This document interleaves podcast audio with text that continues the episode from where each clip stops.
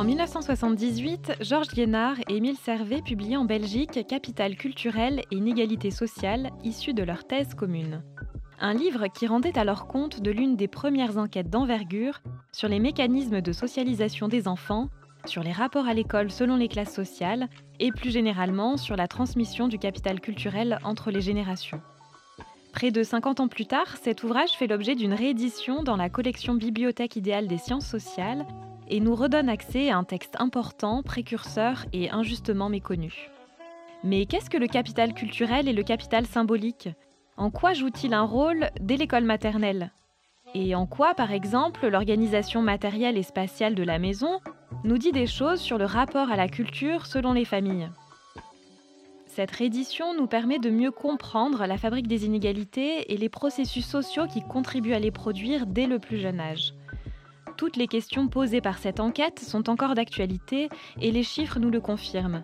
Aujourd'hui en France, seulement 10% d'enfants d'ouvriers accèdent à l'université.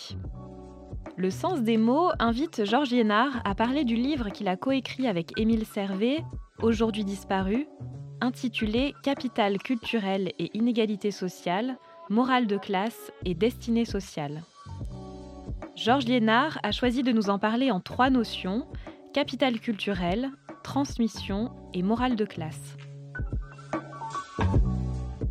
Soyez indulgents pour la qualité sonore, cet entretien a été enregistré à distance. Le sens des mots, un podcast de NS Édition.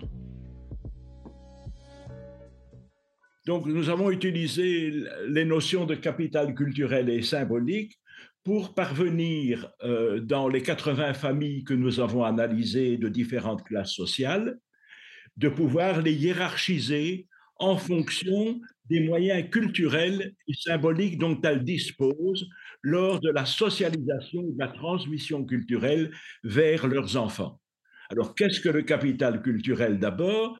Eh bien, c'est l'addition et le cumul de tous les moyens culturels dont une famille dispose pour socialiser culturellement ses enfants. Il s'agit des diplômes des parents et des grands-parents selon le niveau de diplôme.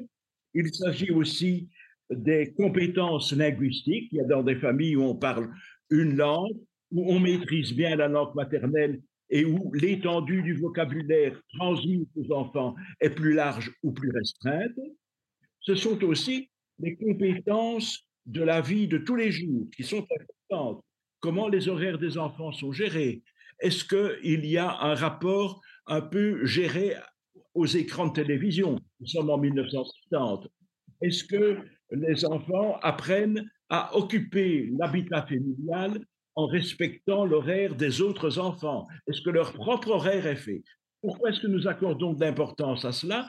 Parce que cela transmet aux enfants des habitudes de vie à partir desquelles ils vont partir vers l'école maternelle à un moment donné.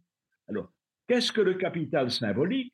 Capital symbolique ou les moyens d'action symbolique, c'est le fait de savoir est-ce que les enfants ont euh, une bonne ou une mauvaise réputation. Par exemple, lorsqu'ils iront à l'école, est-ce qu'ils seront considérés par les institutrices et leur environnement comme étant éveillés et créatifs ou au contraire comme étant peu créatifs et peu coopératifs Est-ce qu'il reçoit souvent des reproches ou au contraire reçoit-il beaucoup d'encouragement? Cela va alors donner aux enfants, selon ce qu'il reçoit, soit une réelle confiance en eux-mêmes, soit au contraire une certaine timidité et peu de confiance ou d'affirmation de soi.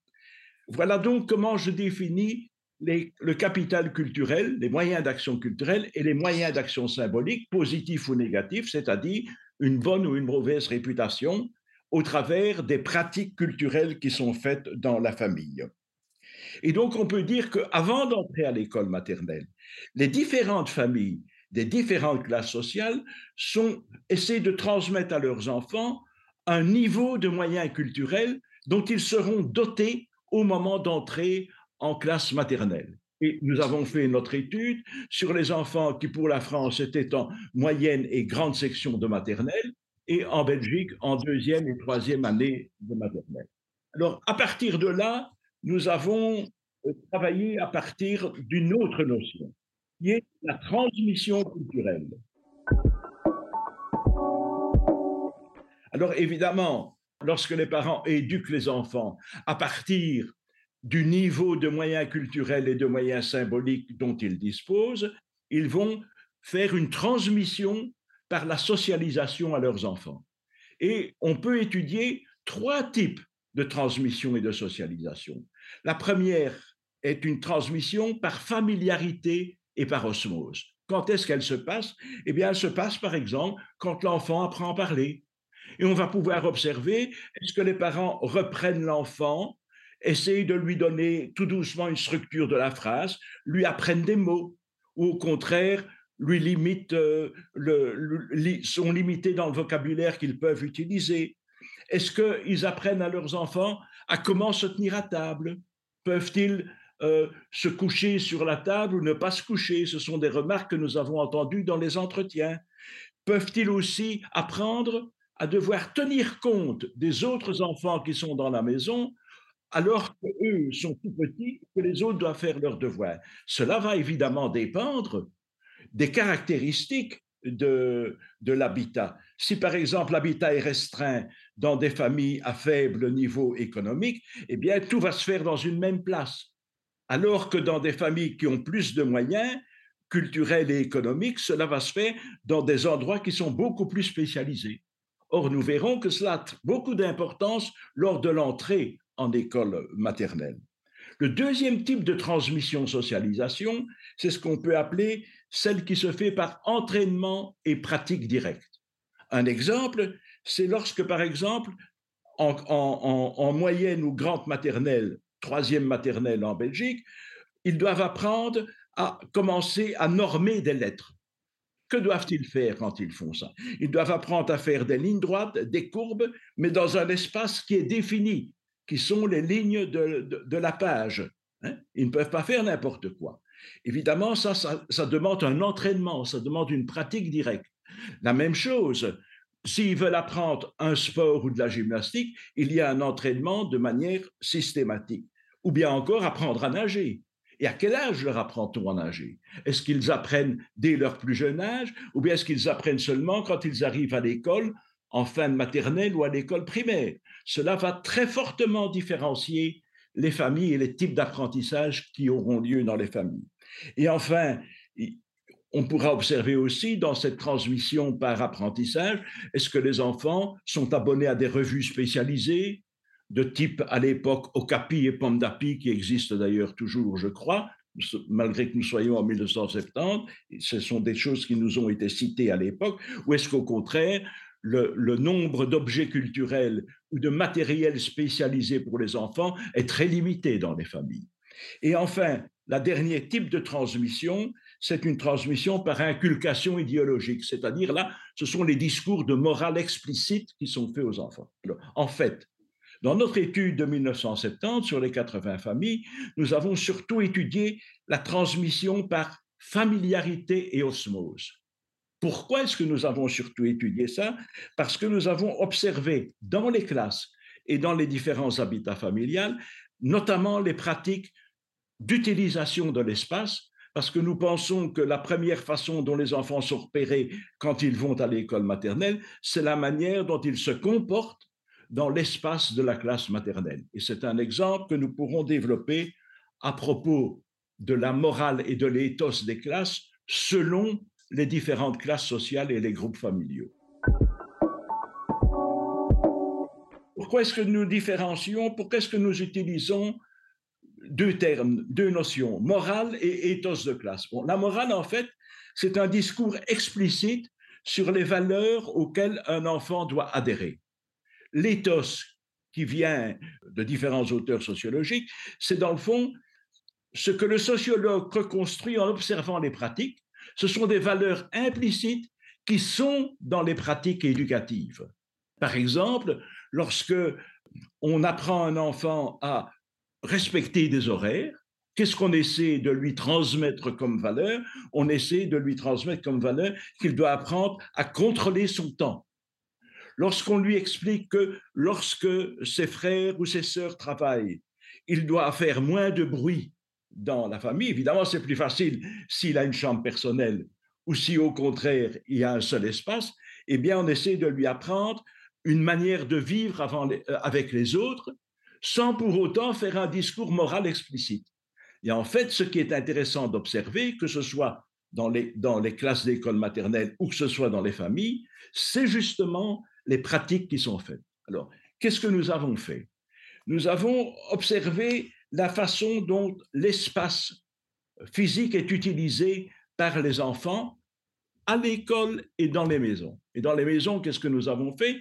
Nous avons fait un repérage et des plans des habitats familiaux ou des appartements familiaux selon les différentes familles des différentes classes sociales, classe supérieure, classe moyenne, classe populaire, ou qu'ils soient ouvriers ou petits ou petit employés. Et donc, à partir de là, nous avons fait des relevés des habitats, nous avons, au travers d'entretiens, parfois deux à trois entretiens, observé et appris en questionnant la maman et le papa comment l'espace était utilisé, et nous avons fait un relevé systématique de tous les objets culturels qui se trouvaient à la disposition des enfants, que ce soit dans leur chambre ou dans ou dans d'autres pièces. Et nous avons aussi vu comment l'espace était utilisé. Alors, lorsqu'on regarde ce qui se passe dans une école maternelle, toujours en 1970, peu d'écoles avaient des espaces spécialisés. En fait, la classe maternelle est organisée avec des coins différents d'activités. Il y a un coin où, par exemple, on, peut faire du bricolage et les enfants peuvent se parler et échanger entre eux.